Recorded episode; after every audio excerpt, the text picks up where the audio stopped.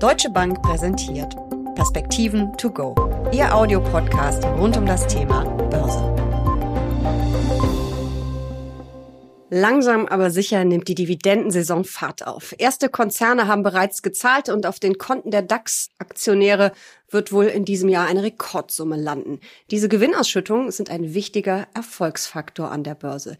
Wie die Dividendenstrategie funktioniert, welche Chancen, aber auch welche Risiken es gibt, darüber sprechen Uli Stephan von der Deutschen Bank und ich in den Perspektiven to go.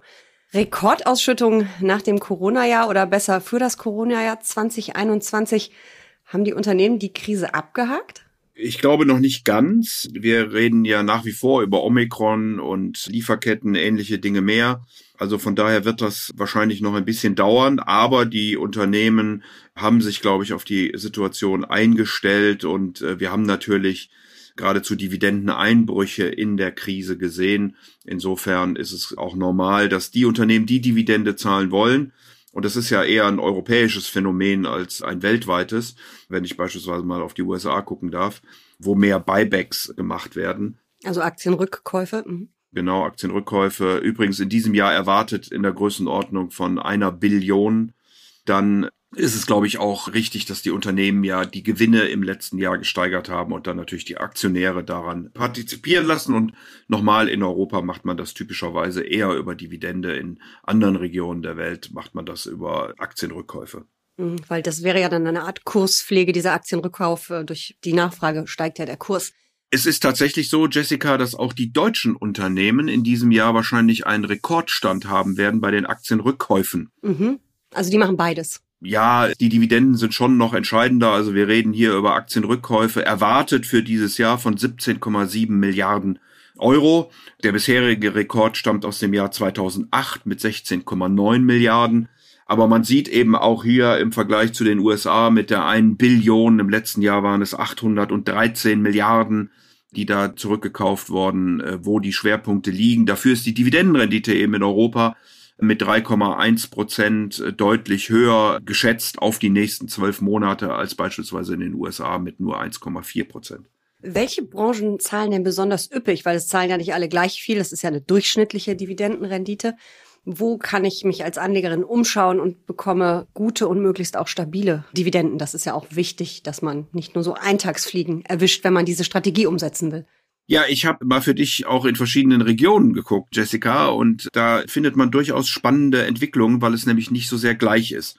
Also in Europa sind die größten Dividendenzahler zumindest erwartet für dieses Jahr die Basic äh, Resources, also die Grundstoffhersteller, dann kommen die Banken und Versicherungen, also die Finanzwerte, äh, die schlechtesten in Europa, das ist, glaube ich, nicht so besonders erstaunlich, ist die Technologie aber auch Reise und Freizeit und der zyklische Konsum, also Luxusgüter vor allen Dingen, die nicht so sehr zahlen. In den USA sind die besten die Telekommunikationsunternehmen, äh, aber auch Öl und Gas und die Nahrungsmittel und Getränkehersteller. Schlecht in den USA die Autos. Da muss man aber berücksichtigen, da sind dann auch ein paar E-Auto oder ein großer E-Auto-Produzent mit drin, der eben deutlich mehr auf Wachstum achtet und wahrscheinlich mehr ein Technologiewert fast ist als ein Automobilhersteller. Am zweitschlechtesten ist dann das, was man Retailing nennt, also Einzelhandel. Da ist aber eine große Plattform, die wir auch alle kennen, mit dabei und dann kommt die Technologie. Also das wundert jetzt in den USA nicht. In Asien äh, zum Beispiel ist jetzt der Immobilienbereich, der groß zahlt. Dann kommen die Financials und die Energie. Und auch hier sind die Konsumwerte dann mit hinten dran. Also es gibt da durchaus Verschiebungen, aber man kann, glaube ich, unterm Strich sagen, dass die nachhaltigsten Dividenden in defensiveren Sektoren, das ist ja auch logisch äh, gezahlt werden, also diejenigen, die Umsätze generieren können, egal wie gut die Konjunktur läuft. Und das sind typischerweise dann die Nahrungsmittel- und Getränkehersteller, das sind die Versorger, das sind die Telekoms, das sind zum Teil die Pharma- und Gesundheitsunternehmen, also das, was eben immer gebraucht wird. Die zahlen nicht immer die höchsten Dividenden, aber äh, das sind dann in der Regel die, die jedes Jahr doch sehr kontinuierlich eben einfach die Dividende zahlen können oder sogar steigern können. Stichwort Kontinuität, du hast es gerade schon genannt. Viele Unternehmen setzen da ja sehr hohen Wert drauf, dass sie ihre Gewinnausschüttungen sehr stabil halten oder sogar regelmäßig erhöhen. Warum tun die das? Naja, wenn die nachhaltige Gewinne erzielen, wollen sie natürlich ihre Aktionäre auch daran partizipieren lassen. Und äh, dann kann man sich eben entscheiden, auf welchem Weg man das tut. Und die beiden typischen dafür sind die Rückkäufe von eigenen Aktien. Also die Anzahl der Aktien wird dann reduziert, der Gewinn verteilt sich auf weniger Aktien, damit steigt der Gewinn pro Aktie und damit dann die Bewertungen. Das ist der eine Wert, da steigen die Kurse und der zweite ist eben der, der Dividenden. Und äh, nochmal viele Unternehmen, die sehr stark auf Wachstum reagieren oder auf Wachstum setzen, die zahlen dann nicht so viel Renditen, die kaufen vielleicht mal eigene Aktien äh, zurück, aber investieren auch viel. Es sind typischerweise die eingesessenen, traditionellen Unternehmen, die eben ein Geschäftsmodell haben, was äh, jedes Jahr einen kontinuierlichen Strom an Cashflow generiert, die dann hier die großen Dividendenzahler sind. Es gibt sehr verschiedene Möglichkeiten auch äh, zu investieren beispielsweise Fonds, die nur auf Aktien setzen, die in den letzten 25 Jahren die Dividende erhöht haben, also nicht nur gleich behalten haben, sondern sogar erhöht haben. Das ist ein, ein Kriterium beispielsweise. Das sind die sogenannten Dividendenaristokraten. Darauf hätte ich dich gleich auch angesprochen. Die gibt es nämlich sogar als ETF. Und man sagt ja häufig, ETFs sind für die Dividendenstrategie nicht so gut geeignet, weil sie die Indizes einfach so selten überprüft werden, während ja der aktive Fondsmanager jederzeit auf irgendwelche Veränderungen reagieren kann. Also Dividendenaristokraten, fändest du ein spannendes Thema? Ja, fände ich ein spannendes Thema, sind aber nicht so gut wie der S&P 500. Also auch das äh, muss man sagen, in den letzten zehn Jahren haben sie eine Performance hingelegt von etwa 15 Prozent, äh, knapp drunter per annum. Äh, der S&P 500 liegt drüber.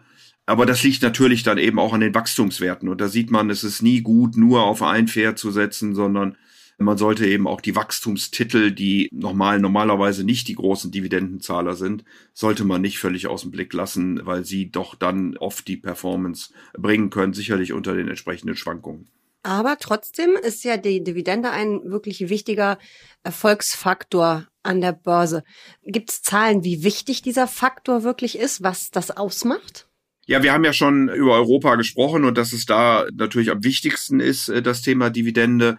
Vielleicht noch eine Sekunde, Jessica. Warum gehen auch viele Investoren in diese Richtung? Weil natürlich Stiftungen etc., Pensionskassen einfach einen kontinuierlichen Zahlungsstrom brauchen.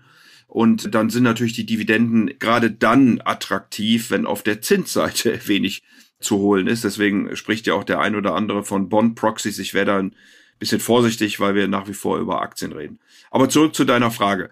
Für Europa, wo eben Dividenden doch einen entscheidenden Punkt sind, machen sie, wenn man wirklich weit zurückgeht, also bis fast 100 Jahre, knapp 50 Prozent der Gesamtperformance aus. Also da sieht man, dass Dividenden schon einen durchaus äh, nennenswerten Beitrag hier äh, für die Gesamtperformance spielen und man das auch mit berücksichtigen sollte, also nicht nur auf die Kurse gucken. Ich kann dir auch Zahlen vom DAX nennen, wenn du. Ja, da kann man das ja super ablesen, richtig? Wir haben da ja zwei DAXe quasi. Genau, wir haben den DAX und den DAX K, also für Kurs. Der normale DAX ist ja ein Performance-Index, das heißt, die Dividenden werden rein mathematisch wieder angelegt in den entsprechenden Aktien und dann wird das Ganze fortgerechnet.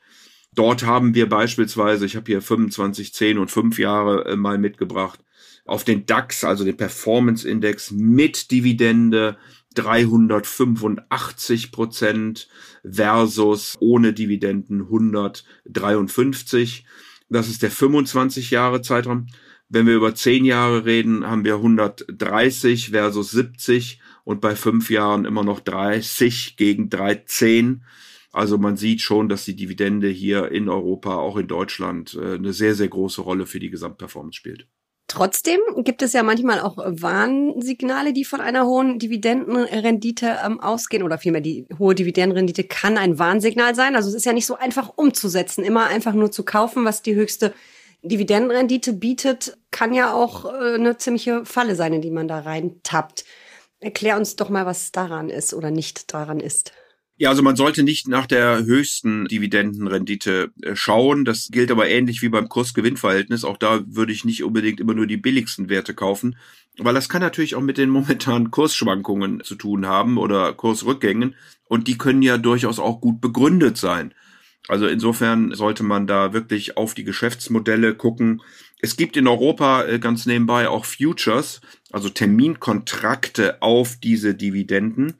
Und auch da kann man dann ablesen, was so die Analysten glauben, wie sich die Dividenden in den nächsten Jahren entwickeln werden, versus was der Markt äh, in der Breite äh, glaubt und preist. Und da kann man vielleicht auch das ein oder andere von ablesen. Also für dieses Jahr ist es ziemlich ähnlich. Beide erwarten da eine Dividende von rund vier Prozent. Im nächsten Jahr allerdings geht es schon deutlich auseinander. Da liegen die Analysten dann viereinhalb Prozent über den Futures, also über diesen Terminkontrakten auf Dividenden. Und in 2024 sind es sogar über 13 Prozent, die die Analysten höher liegen. Also die Analysten schreiben sozusagen fort. Der Markt scheint hier etwas skeptischer zu sein, was möglicherweise dann auch auf Geldpolitik, Konjunktur und ähnliche Dinge zurückzuführen ist. Aber ja, am Ende ist es so, dass man nicht unbedingt auf die höchsten Dividenden, auf die niedrigsten Kursgewinnverhältnisse gucken sollte, sondern man sollte gucken, wie auch die Geschäftsmodelle laufen, wie das Management ist, was das Produkt ist, wo die Absätze generiert werden können, etc. pp, um dann eine qualitative Auswahl treffen zu können. Das ist natürlich eine ganz schöne Arbeit, jede Menge Analyse. Würdest du also mir eher empfehlen, auf einen aktiv gemanagten Fonds oder vielleicht sogar einen ETF auf Dividendenaristokraten zu setzen, anstatt äh, mir Einzeltitel anzuschauen? Stichwort Risikostreuung. Ja, genau. Das ist natürlich so eine grundsätzliche Entscheidung. Möchte man sich mit den Themen beschäftigen oder möchte man es nicht? Wie breit kann man diversifizieren oder eben auch nicht?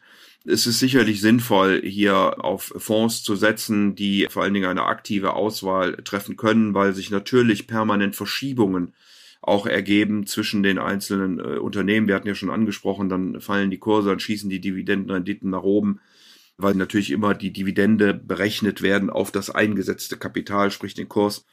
Und das muss dann nicht unbedingt äh, die günstigste oder die beste Anlage sein, sondern kann eben eine Momentaufnahme sein. Und ich glaube, dass man das berücksichtigen muss. Es gilt, wie gesagt, auch nicht darum, nur Dividende zu investieren, sondern braucht dann eine vernünftige Streuung. Und das kriegt man, glaube ich, am besten hin, wenn man das dann Profis überlässt, die das über Fonds abbilden können. Und äh, den ETF würdest du in dem Fall auch nicht empfehlen, weil die Indizes eben zu selten überprüft werden? Oder könnte man sich das eben, wenn man nur auf Dividendenaristokraten setzt, doch überlegen? Es gibt ja verschiedene Indizes, auf die die ETFs setzen können. Ja, ETFs ist natürlich so ein grundsätzliches Thema. Wenn Märkte extrem effizient sind, dann kann man darüber nachdenken. Ich bin mir nicht sicher, ob das bei Dividenden der Fall ist. Und insofern würde ich persönlich hier eher auf aktive Fonds setzen, auch wenn die etwas mehr kosten, glaube ich, ist dieses Geld gut angelegt. Aber wie gesagt, das ist am Ende eine Geschmackssache und auch eine Frage, wie man Märkte einschätzt. Äh, bei effizienten Märkten werden eben Informationen sehr schnell in die Märkte kooperiert und äh, man kann da keine Outperformance erzielen, wenn die Märkte nicht ganz so effizient sind. Dann kann man eben im aktiven Management tatsächlich einen Vorteil erzielen da man um Dividenden, um die Nachhaltigkeit von Dividenden ja nicht nur mathematisch vorgehen kann, sondern sich eben auch qualitativ mit dem Unternehmen auseinandersetzen muss, ist es aus meiner Sicht ratsam, hier wirklich auf aktive Fonds zu setzen. Zum Schluss vielleicht nochmal dein Fazit, einmal kurz zusammengefasst. Wie wichtig sind Dividenden für den Anlageerfolg?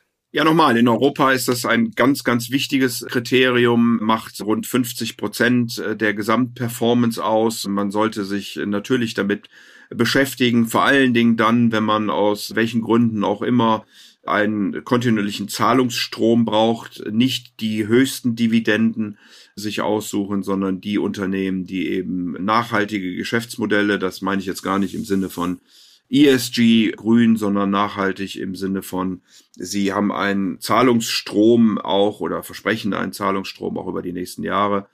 In anderen Regionen der Welt äh, sind die Dividenden nicht ganz so entscheidend, weil man auf andere Instrumente setzt. Aber auch hier gibt es Unternehmen, Sektoren, die Dividenden zahlen um sechs Prozent Dividendenrendite. Also insofern macht das schon Sinn, auch in diese Richtung als ein Kriterium bei der Auswahl von Aktien heranzuziehen. Die Frage, wie und wo werden Dividenden gezahlt und vor allen Dingen, wie ist das Geschäftsmodell dahinter. Vielen lieben Dank für diese Perspektiven to go. Sehr gern.